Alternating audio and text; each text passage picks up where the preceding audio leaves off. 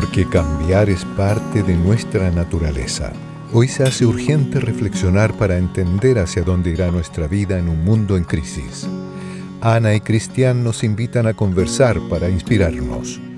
Esto es la naturaleza del cambio.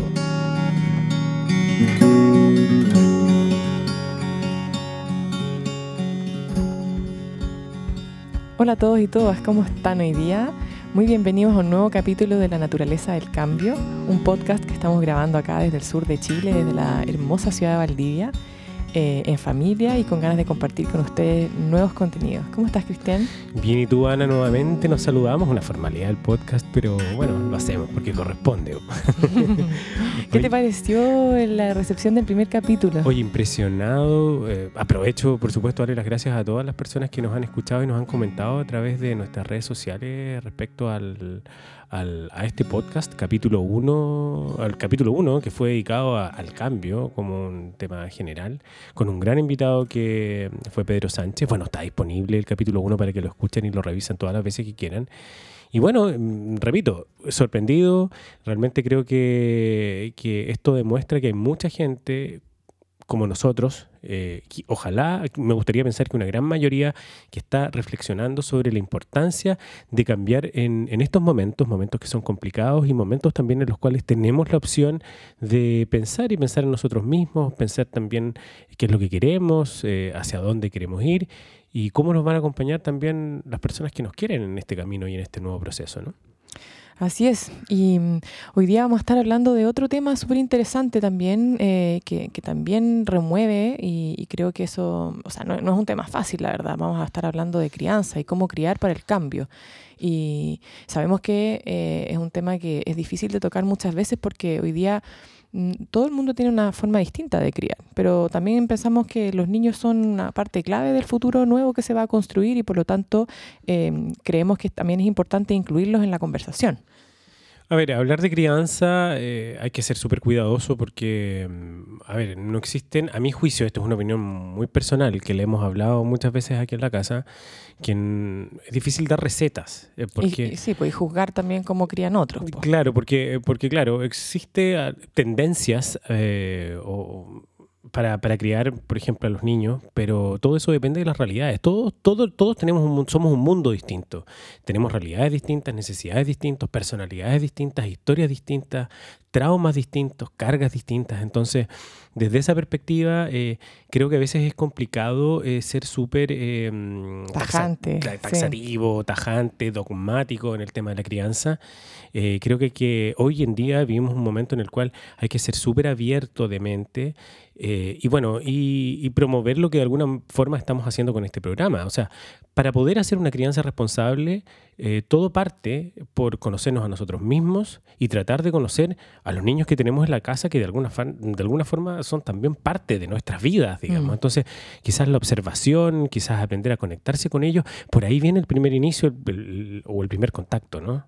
Real en una crianza responsable y consciente. Claro, y, eso obviamente que toma tiempo y, hay que dedicarle tiempo a los niños. Eso ha sido lo más complejo también yo creo que de todo este periodo de, la cuarentena, que mucha gente ha tenido que estar dedicándole muchísimo más tiempo a los niños que lo que lo hacen habitualmente, porque muchos de los niños están en las salas cunas, en los jardines, en los colegios. Habitualmente, claro. Habitualmente, claro, y, ahora... Eh, de repente de un día para otro nos vimos forzados a estar eh, el 100% del tiempo en casa con los niños, combinando además también eh, el trabajo, las tareas de la casa, la vida de pareja. Entonces, em, para muchas familias me imagino que no ha sido fácil. Para nosotros tampoco ha sido fácil y eso que nosotros estamos acostumbrados a trabajar desde la casa y, criar en, en, casa de manera también independiente. Em, pero nosotros también, bueno, nuestra experiencia con el tema de de la crianza y la maternidad y la paternidad ha sido también bien particular. Somos padres más, más bien viejos, digámoslo. Yo tengo 37 y tú tienes 45 y, y, tenemos una hija de un año, eh, lo cual para muchas personas... Eh, ya es tardío, ¿no es cierto? Yo tengo amigas que tienen cinco o tres hijos y llevan mucho tiempo como ejerciendo sus roles de madre y padre. Ahora, perdón, convengamos que los 37 de ahora no son los 37 de antes. No, ni los 45 de ahora quizás no son los 45 de antes. Mis huesos lo sienten, mis músculos lo sienten, pero de cabeza sigo teniendo treinta y tantos. sí, obvio, pero en el fondo también la experiencia de ser padres más tardíos nos ha dado como ciertas perspectivas y, y no sé, como tiempo, mucho tiempo de reflexión antes de que la Emilia llegara a nuestras vidas, de, plantearnos cómo queríamos ir en ese camino de, la maternidad y la paternidad. Pero aún así no ha sido fácil.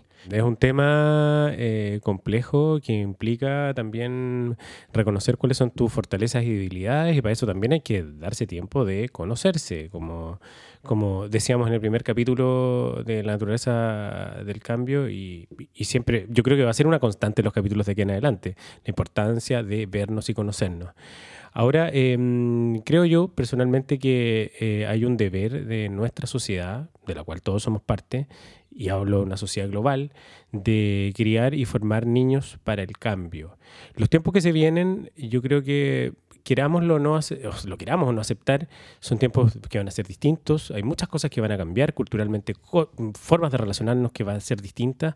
Creemos que esos niños tienen que ser elementos que aporten a ese cambio, eh, que sean agentes de cambio y obviamente sean niños que tengan mm, quizás otra formación o donde sus intereses estén orientados hacia las cosas que realmente importan.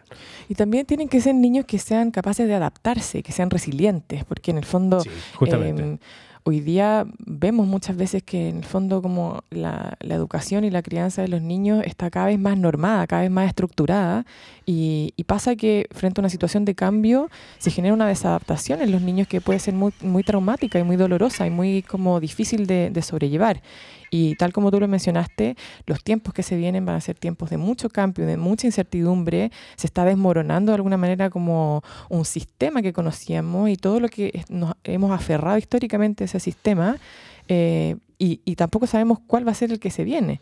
Y por lo tanto tenemos que ser capaces de ser flexibles, de, como decíamos, adaptarnos y generar eso desde las bases de la infancia. Quizás hace unos años atrás, eh, yo no estoy diciendo que la crianza que había antes era mejor que la de ahora, porque uno tiende a caer en esos clichés que lo de antes siempre era mejor que lo de ahora. Digo que lo de ahora es distinto. Quizás antes habían otro tipo de bases, como dices tú, que a lo mejor tenían que ver con la religión, que a lo mejor tenían que ver con un Estado.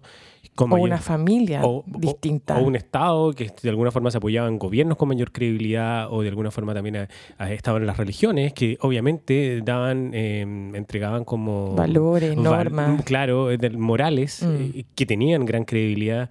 Y todas esas cosas han ido, han ido cambiando y han ido perdiendo la credibilidad. Entonces, Hoy en día, ¿cómo educar a un niño en una sociedad en crisis, en crisis valórica, en crisis, moral, en crisis religiosa, en crisis política, en crisis económica? Esas terminan siendo las preguntas esenciales que hoy urge responder en torno a, la crianza. Entonces, ¿cómo lo hacemos? ¿Hacia dónde vemos? ¿Cómo nos orientamos? ¿Dónde nos apoyamos? Quizás esas son las preguntas esenciales de hoy, ¿no? Sí, y también... Em, ser súper cautelosos en, que nosotros no vamos a dar la respuesta de ninguna de esas preguntas. No, no, no, no tenemos, no somos pitonizos, no tenemos la respuesta a, a esos temas. Eh, y probablemente como en todos los capítulos que vayamos trabajando vamos a plantear muchas preguntas, vamos a traer a un invitado que nos ayude a reflexionar en torno a esas preguntas, pero, pero queremos ser súper cuidadosos en particular con este tema de la crianza, que no hay en el fondo como moldes, no hay en el fondo tampoco eh, estándares que seguir. Creo que cuando eh, y esto, eso es un, mal de nuestros tiempos, ¿no es cierto? Como tratar de, ponernos a todos un poncho que, creemos que nos, funciona igual, pero finalmente ahí está el error. Y, cuando tratamos de forzarnos ciertas estructuras, ciertos moldes o estándares, sobre todo en la crianza, eh, que es como así debería ser, es una receta para el desastre y una receta para la culpa de los padres y una receta para que los niños lo pasen mal. Entonces, no vamos a dar respuestas probablemente a muchas de esas preguntas, vamos a reflexionar en torno a eso con una invitada muy especial, em, pero la clave yo creo que está en lo que tú dijiste al, comienzo de esta introducción al podcast, que es cómo el proceso de ser padres o de criar se relaciona también con el autoconocimiento y, la observación de ese niño que trajimos al mundo, ¿no es cierto? Y porque son además los niños todos distintos y particulares. Claro, si yo tuviera que, decir algo que a mí me ha funcionado, también estoy diciendo que soy padre primerizo, así que muy inexperto en muchas cosas, en la gran mayoría de las cosas, pero debo decir que lo que a mí me ha funcionado es la observación, eh, la observación y entender que, que esta hija tiene em, cosas tanto tuyas, Ana, como mías, y desde ahí tratar de identificarme y tratar de entender qué cosas de su personalidad se pueden emparentar con las mías, entonces qué cosas me gustan o no, y desde ahí tratar de entenderla a ella. Y también, como, como aportando también a eso, yo creo que es importante y que también nos ha, nos ha funcionado mucho, y creo que es un, es un, valor que antes de tener hijos nosotros lo conversamos mucho, de ver a, a los niños como no como niños en el fondo, como, sino más bien como pequeños seres humanos. ¿No es cierto? Que hay una, sutil diferencia eh, en relación a sus derechos, a, cómo nos entienden.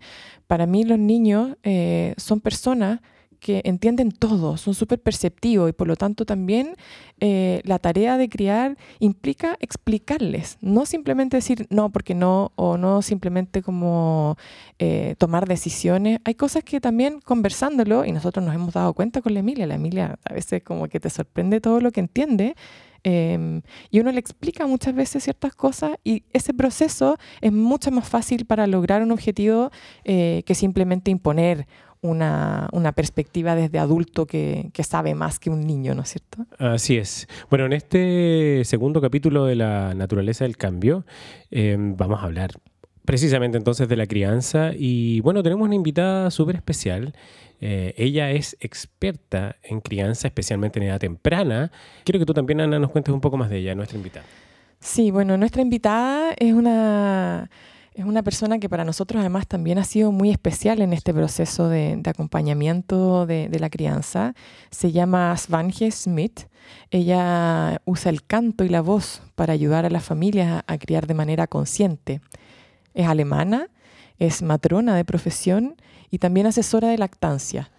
Y, para nosotros, bueno, se nos cruzó en el camino la Swanji y, la verdad es que ha sido maravilloso poder transitar este primer año de crianza de la Emilia eh, con ella ahí a, punta de una llamada de teléfono para, ayudarnos de repente a entender ciertas cosas que nos descolocan. Em, y nada, quisimos invitarla a, participar de este podcast porque, como dices tú, ella tiene una visión muy particular y es muy experta en temas de crianza consciente, crianza amorosa, respetuosa, que nosotros creemos que es fundamental para este proceso de, cómo criar niños para, para el cambio. ¿no? ¿Llamemos a Swanji? Llamemos a Swanji.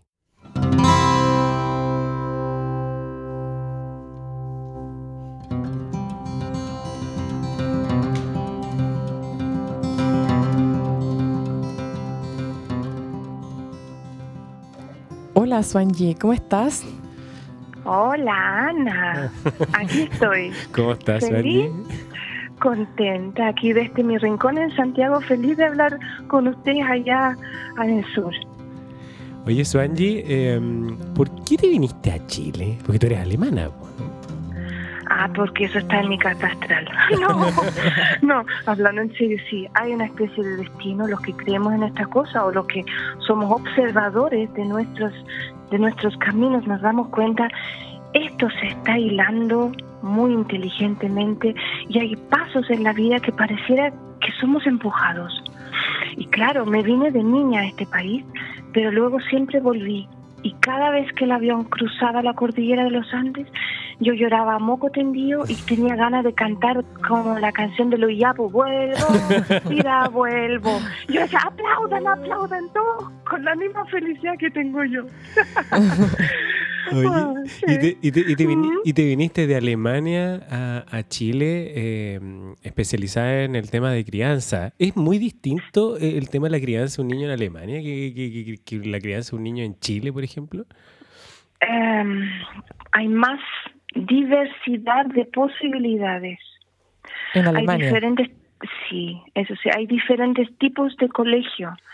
Em, eh, si, si vemos desde la parte, el niño allá no es solamente de primero básico a octavo básico y de octavo básico a la media. Todo eh, tiene diferentes capítulos y según tus notas también vas caminando diferentes caminos. mm. lo cual puede ser muy cruel, pero es que si no me da para si no me da para matemática, física y química, puedo, pero soy más de las manos y del arte, me puedo tengo otras opciones. Claro. Y, y eso, cuando yo me fui, yo, bueno, llegué a Chile a los ocho años, volví a los 22, llegué a Alemania y se me abrió el mundo de los oficios. Esa cosa de trabajar y estudiar a la vez, de poder yo pagar mi pieza y mi estudio, era una maravilla. Mm. Entonces la primera cosa que estudié fue un oficio y después la matronería, que también allá es un oficio y me lo pagué yo solita. Ser matrona. de ahí sí, ser matrona mm. es un oficio. Ahora ha llegado a las universidades, está cambiando la cosa, pero sigue siguen todavía eh, la, posibilidad de, de, hacerlo en tres años como oficio. Oye, Suanji, tú acá no te dedicas a la matronería, no atiendes partos. Eh, tú has tomado un camino que es distinto, estás mucho más enfocada en el postparto, ¿no es cierto? Cuéntanos un poco cómo, cómo es eso. Sí, el postparto y el preparto. Yo preparo a un parto consciente. que para mí no tiene por qué ser un parto natural, lo diferencio, para mí tiene que ser humano y educado y respetado, y luego las familias se caen a un abismo, y en ese abismo los conocí, me parece, a ustedes. ¿Y ahora qué? Claro. Ah, y ahí es donde me hago cargo y voy principalmente a domicilio, donde las papas queman, donde Claro, cuando uno, cuando uno llega a la casa con esa cosita chica y no sabes así como, ¿y ahora qué? Y te duele todo y la guagua llora y uno no entiende y es como, uff, ¿cómo lo enfrento? Ahora aclaremos sí que ese, ese abismo es inevitable, sí, al menos en los padres primerizos todos vamos a caer a ese abismo, es así. Es un fenómeno natural, se viene a una familia con una, con una cría humana, pero es natural. Oye, ¿y tú has seguido un, un camino en el fondo para, ah, de alguna manera, eh, ayudar a las familias y, que está basado, tú también alguna vez lo mencionaste, en una autora que se llama Aleta Solter. Em, ¿Quién es ella? ¿Cómo funciona su metodología, su visión? ¿Cómo la aplicas tú también a las familias con las que trabajas? Lo que pasa es que tengo que ahí dar un pequeño paseo de mi vida antes de llegar a la Aleta Solter, porque al acompañar tantas familias en su posparto, Después me, me llamaban al segundo bebé, al tercer bebé, y veía a los monos chicos de 3, 4, 5 años y veía cómo se habían desarrollado esos niños. Yo siempre digo, ¿qué tipo de niños nace o se desarrolla en qué tipo de familia o qué tipo de manzana cae de qué tipo de árbol? Y empezaba a diferenciar diferentes tipos de niños de diferentes familias. Entonces la crianza se fue como metiendo en mi trabajo.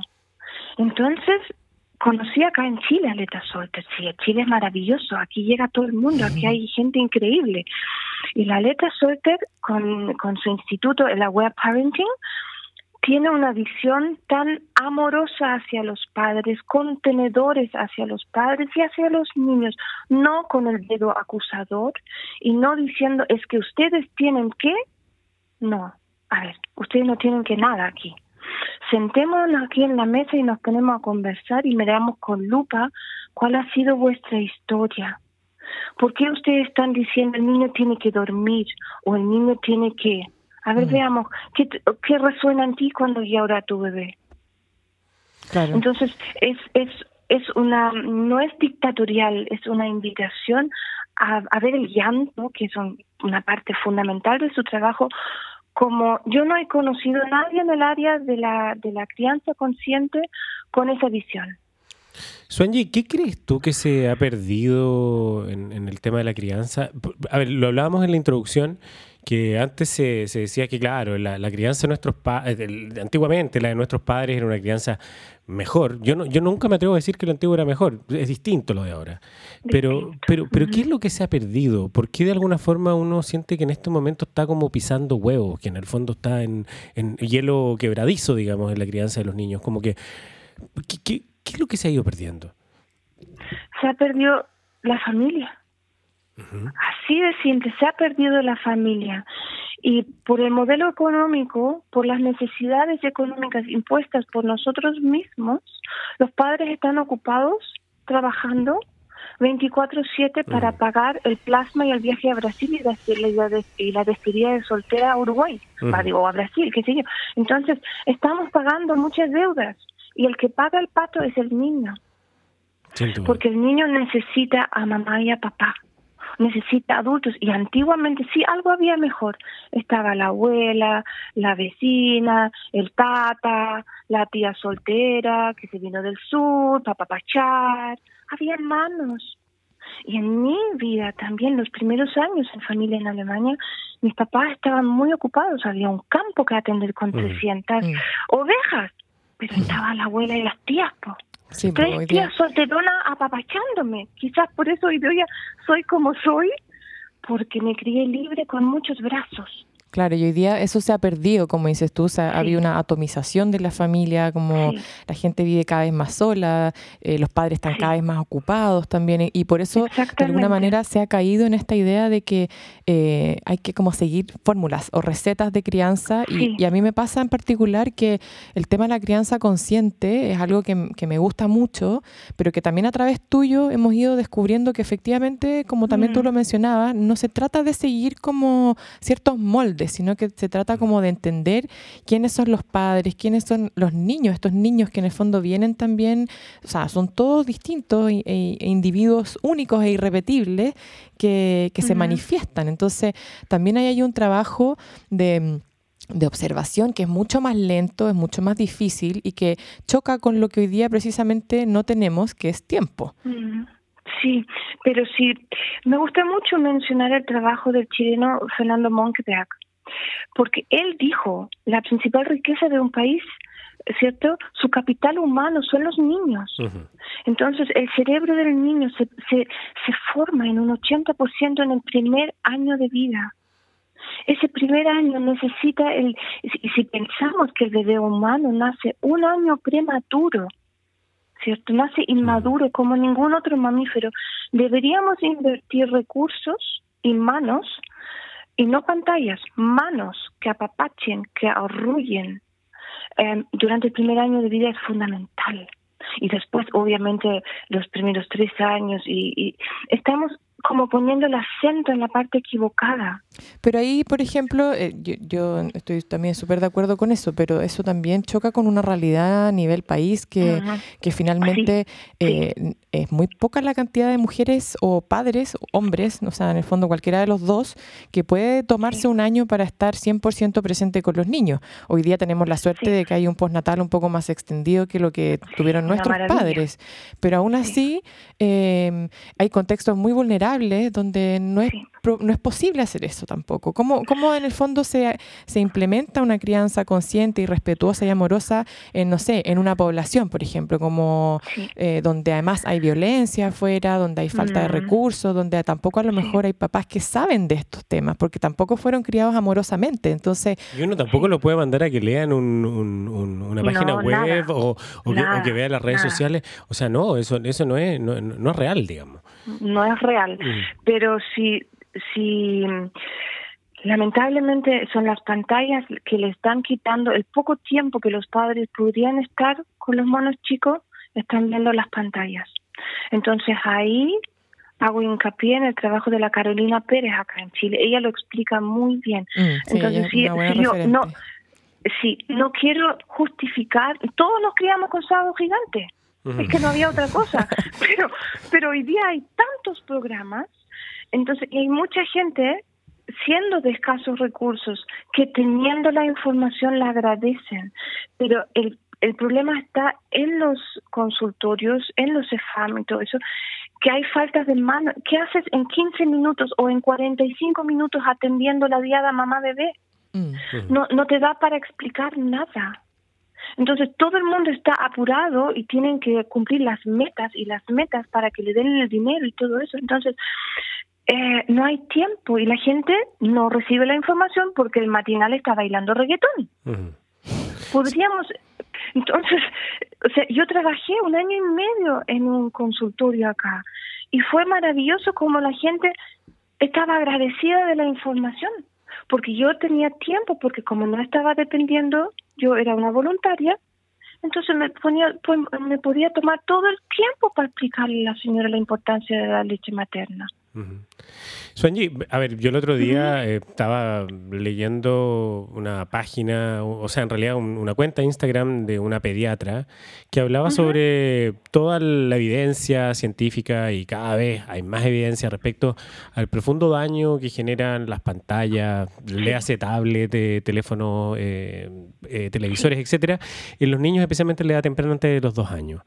Me sorprendió muchísimo haber visto que gran parte de los comentarios de las en, ese posteo eh, eran de mujeres que la verdad no estaban de acuerdo con eso. Y no estoy hablando de gente que precisamente venían de sectores más vulnerables, socialmente más vulnerables, sino gente eh, de situación medianamente acomodada que agradecía la existencia de las pantallas. Incluso llegaban a decir eh, Santa Bepa Pig, porque existes y permites que mi hija se entretenga para yo poder ducharme. A ver, yo, a, priori lo, lo vi y, claro, me podría haber escandalizado y qué terrible. Pero la verdad es que yo me pongo en el lugar de esa persona que es, es verdad, a lo mejor una madre soltera, que a lo mejor nadie más la puede asistir ni la puede ayudar y que el único momento donde ella efectivamente puede tener un minuto para ella es mientras el niño ve tele o ve YouTube o lo que sea. Entonces, entonces, ¿cómo yo puedo decir, sabes qué? No hagas eso. Si esa es la única solución que tiene esa madre, o para trabajar, o para ducharse, o para lo que sea, digamos, que, que es lo mínimo para poder seguir desarrollándose como ser humano individual, pues, ¿no? sí, ahí está la educación y, y los lazos humanos. Porque, por ejemplo, justamente al lado de mi departamento hay una mamá sola con su hija, pero yo me transformé en Mary Poppins de ella. Entonces, esa mujer sí se puede duchar, porque te estoy exagerando, pero es dar un ejemplo. Necesitamos conocer nuestros vecinos sin miedo. Muy de acuerdo. Necesitamos armar, armar redes. Mm. ¿Mm? Entonces necesitamos manos, necesitamos desmitizar, así se dice, el rol de la suegra. Sí. El rol de la suegra, bendita suegra, recursos humanos. ¿Cómo podemos transformar esa bruja en un, en un ser amoroso, empático? Recursos humanos, eso es lo que falta.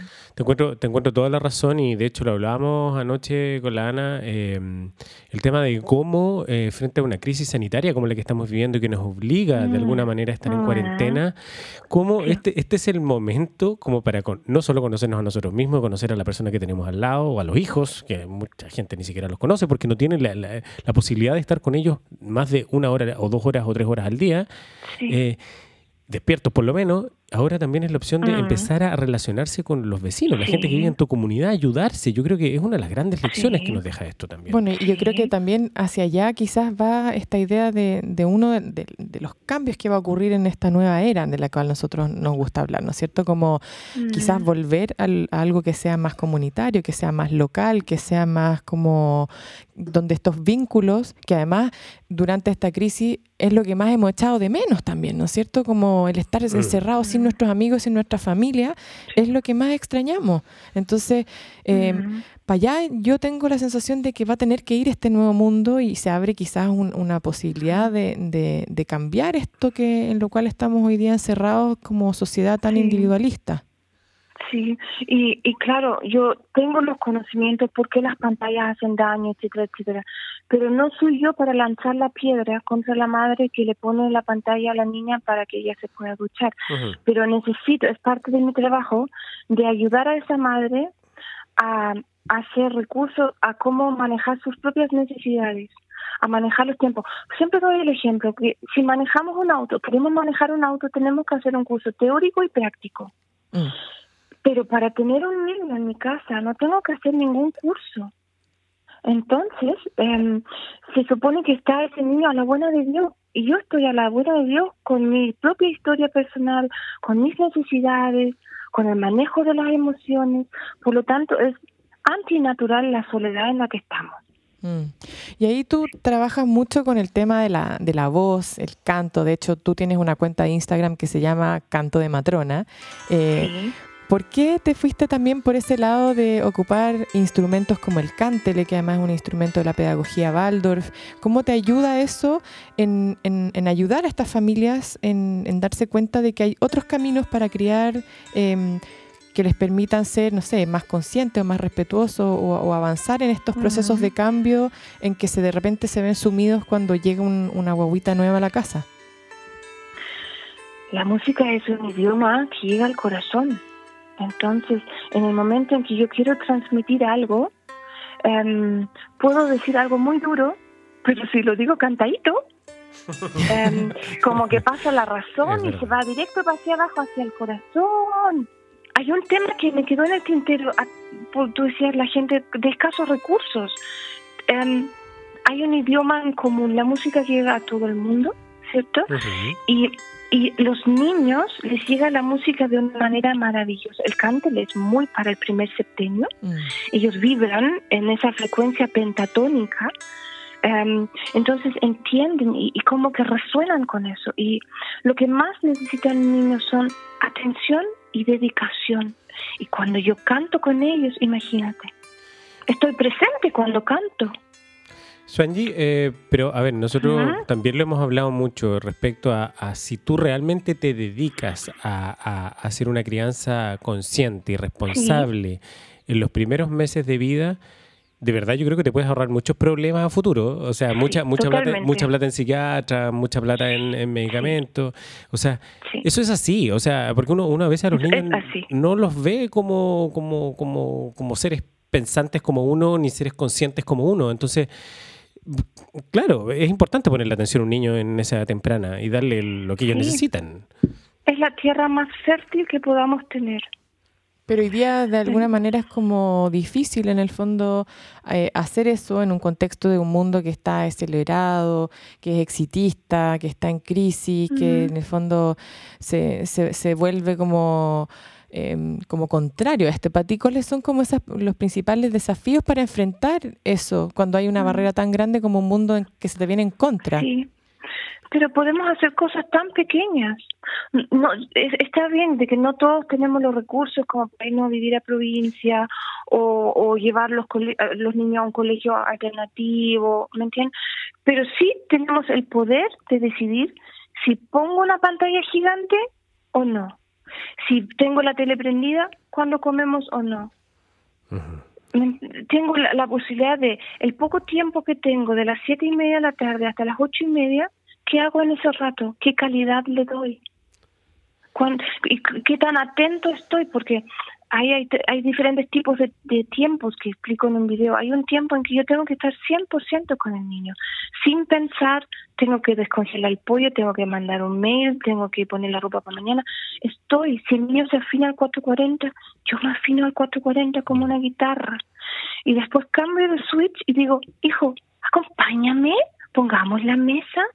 Es otro tiempo, el niño me acompaña. Para luego entrar en un modo en que ahora hago algo para mí. Entonces, se juega con esos tiempos y eso es la calidad con el niño. Del poco tiempo que tengamos, pongámosle conciencia. ¿y qué pasa con el, con, con, con, el padre, en definitiva. el padre que probablemente está, el padre y madre, a eso me refiero. Eh, sí, eh, papá y mamá. Papá y mamá que están eh, trabajando todo el día, que llegan súper cansados, que están agotados y que en el fondo en algún minuto abandonan absolutamente ese, ese desarrollo personal y propio por el tema de seguir generando lucas y, y de alguna forma criar.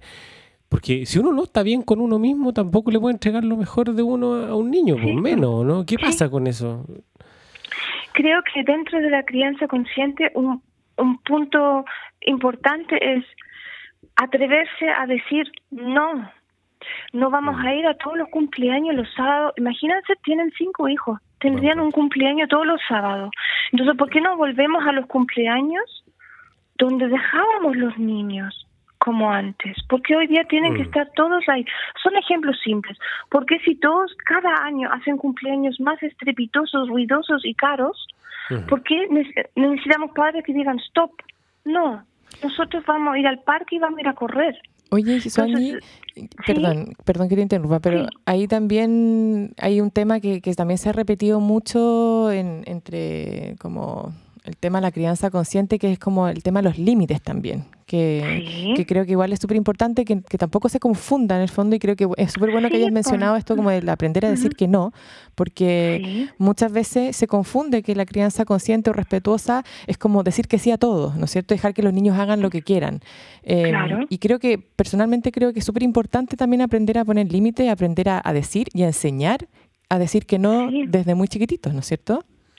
Absolutamente. Imagínense un partido de fútbol, 11 jugadores más otros 11, 22 jugadores sin límite, sin reglas del juego. Sería una locura.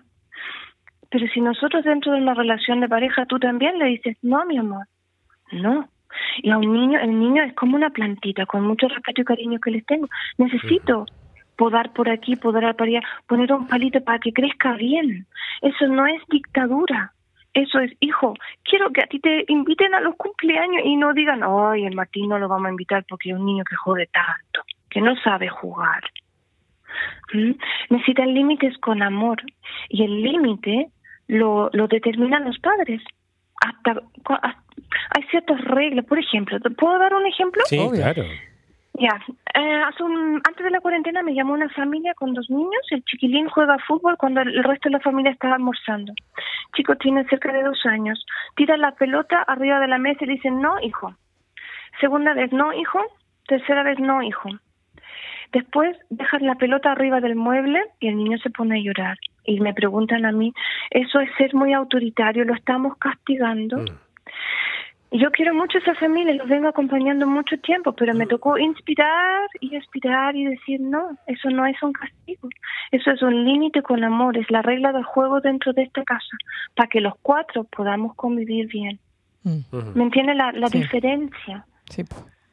Claro, y quizás la diferencia la marca también la violencia también que se aplica en, en, eso, yo creo que ahí se transforma quizás en un castigo. Eh, cuando no se aplica quizás violencia, perdón, me puedo equivocar, pero creo yo que es más bien un es corregir solamente, ¿no? Claro, exactamente. No es violento cuando un árbitro saca la tarjeta amarilla. Es que le he dado en las canillas no sé cuántas veces, creo que justo la tarjeta amarilla. Miren, si no ponemos límite, el padre o la madre son permisivos, permisivos, permisivos. De repente se irritan porque el mono chico ya se tiró el chancho, ¿ya? Y después empiezan a gritarle, no, pues hijo, no. Y después empiezan a tirar de los brazos, a tirar del pelo. Y después se siente culpable y se pone permisivo y abnegado otra vez.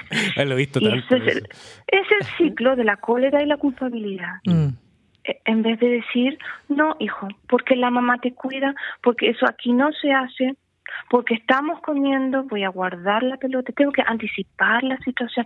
Se dan cuenta de la cantidad de conciencia que, le, que, que, que es la invitación hacia los padres a ponerle conciencia a la situación. Claro. Oye, y todas estas cosas que, hemos estado conversando de alguna manera son relevantes, o sea, son, son formas que podríamos aplicar pensando en cómo educar a los niños para el cambio. Pero claro, el cambio se parte en casa. ¿Qué gobierno ni qué ocho cuartos si en la familia tenemos la tendalá? Mm. Sí, a veces... Eso no lo cambia ningún gobierno. Sí, a veces yo tiendo, a pensar de, la misma manera, digamos, porque, claro, uno espera muchas veces que sea afuera que te solucionen el problema y que, y que, y que, y que, sí eh, estamos de acuerdo, hay problemas de base graves en torno al, al, al, Estado, a nuestro Estado, pero en el fondo también tenemos que entender de que eso es también un reflejo de lo que somos dentro. Entonces, en el fondo, si no estamos dispuestos a mirarnos y entender nuestros problemáticas y, nuestros, y, nuestras debilidades, es porque al final el Estado es eso, es un reflejo de lo que somos. O sea, es un conjunto de personas organizadas. claro, es una, claro, es una sociedad en definitiva. Es que si ahí voy nuevamente al trabajo de la Leta Solter y ella hace esa mirada tremenda hacia los padres, si nosotros estamos en calidad de bulto, reitero, cómo nos vamos a hacer cargo de nuestros niños. Por lo tanto, tengo que ver a los padres y ver cómo puedo ayudarles para que, a ver, distribuyamos nuestra energía. Claro. Mm. Es, ahí está el punto.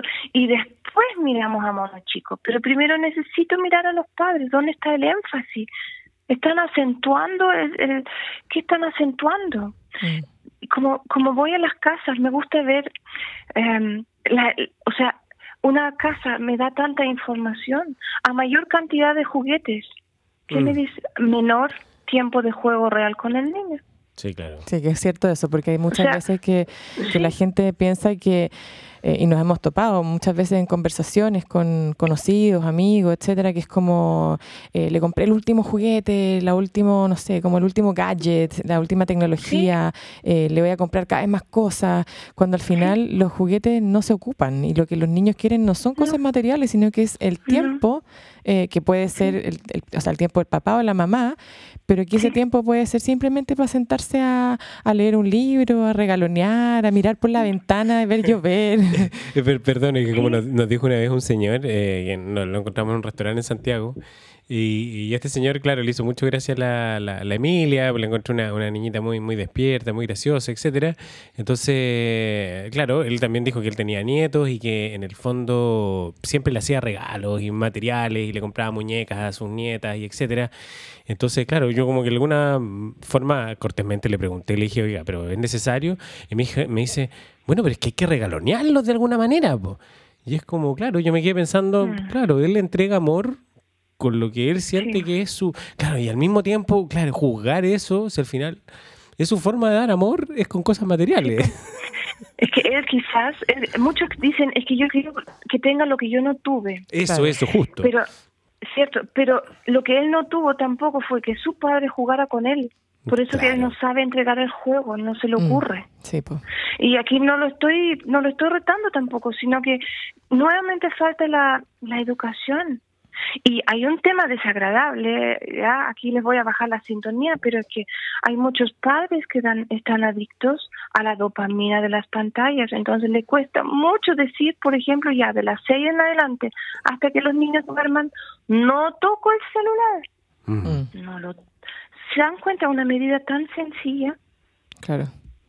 Oye, Swanji, mira, nosotros, eh, tú sabes que también este podcast tiene un Instagram y nosotros a partir de, las redes sociales invitamos también a nuestros auditores a mandar preguntas para, para este capítulo.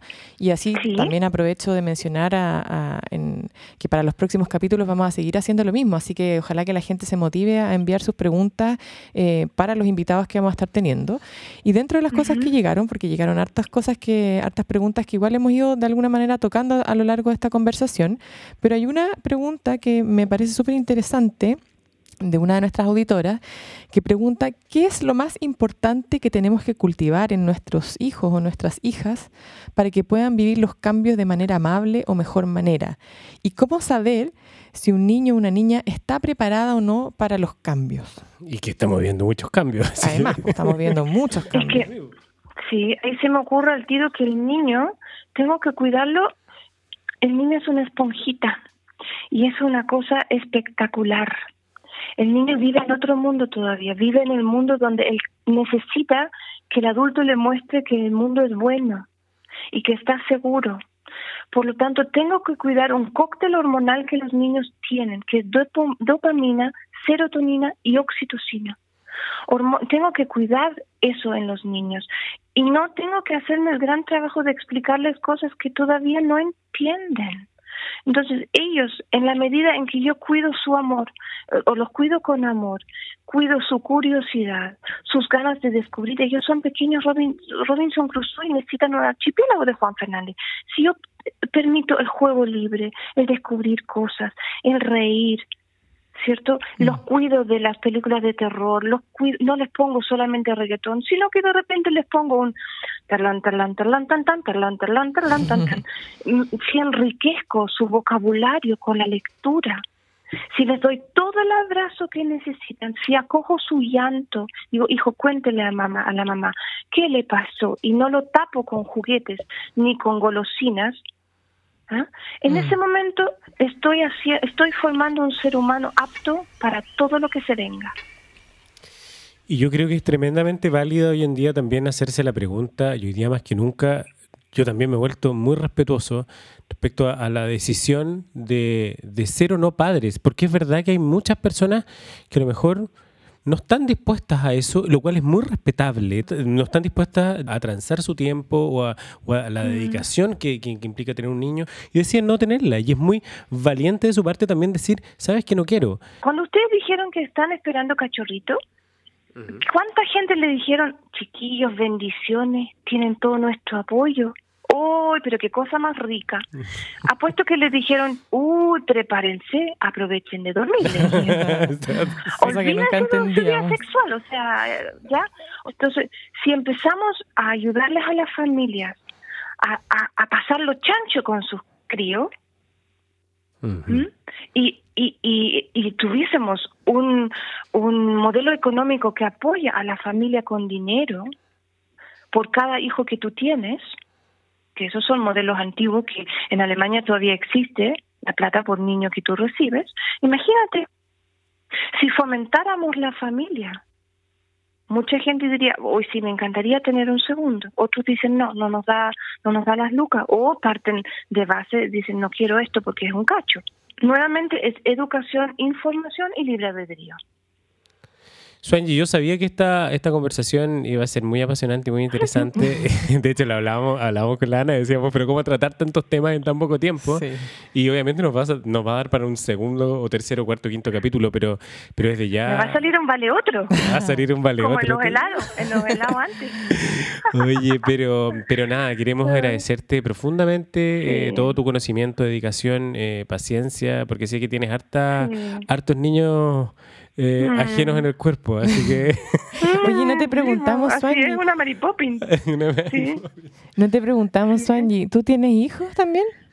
No, porque mi carta astral ni en las líneas de mis manos no está. No está, mira. No está. Y, y, y es un dolor que yo llevo, pero que transmuto y que acepto.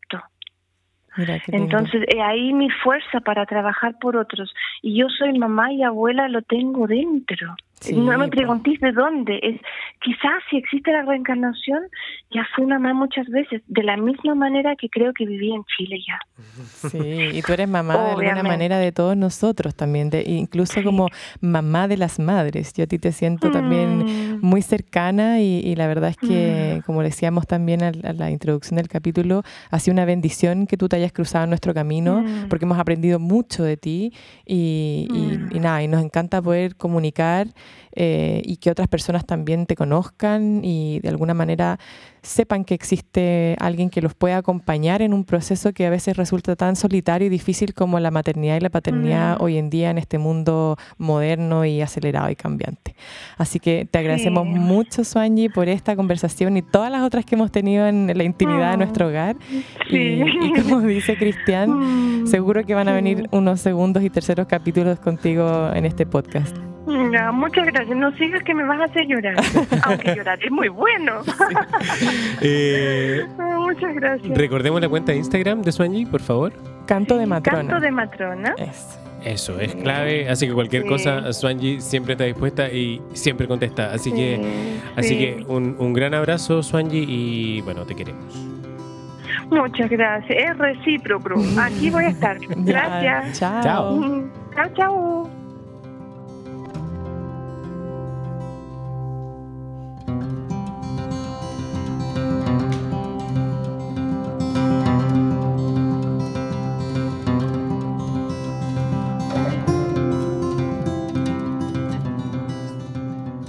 Oye, qué buena conversa que tuvimos hoy día con la Swanji, ¿no? Sí, increíble. Siempre es un placer escuchar a Swanji Schmidt hablar sobre estos temas tan relevantes para la familia y la sociedad actual. Una persona que nos salvó de varias y cuyo pensamiento y trabajo nos ha inspirado en el proceso de la crianza, de la maternidad y la paternidad y bueno, como muchas de las personas que van a estar presentes en los próximos capítulos de este podcast, que son personas cuyo pensamiento, trabajo, eh, formas de reflexionar también han sido claves en este sinuoso, complejo, eh, maravilloso, pero a veces también doloroso camino del cambio. Así es. Así estamos llegando al final de este nuevo capítulo de La naturaleza del cambio. Eh, los invitamos a seguirnos en nuestras redes sociales, Instagram, donde vamos a estar publicando los próximos temas, los nuevos invitados y también recibiendo sus sugerencias y preguntas. Un abrazo para todas y todos y nos estamos escuchando.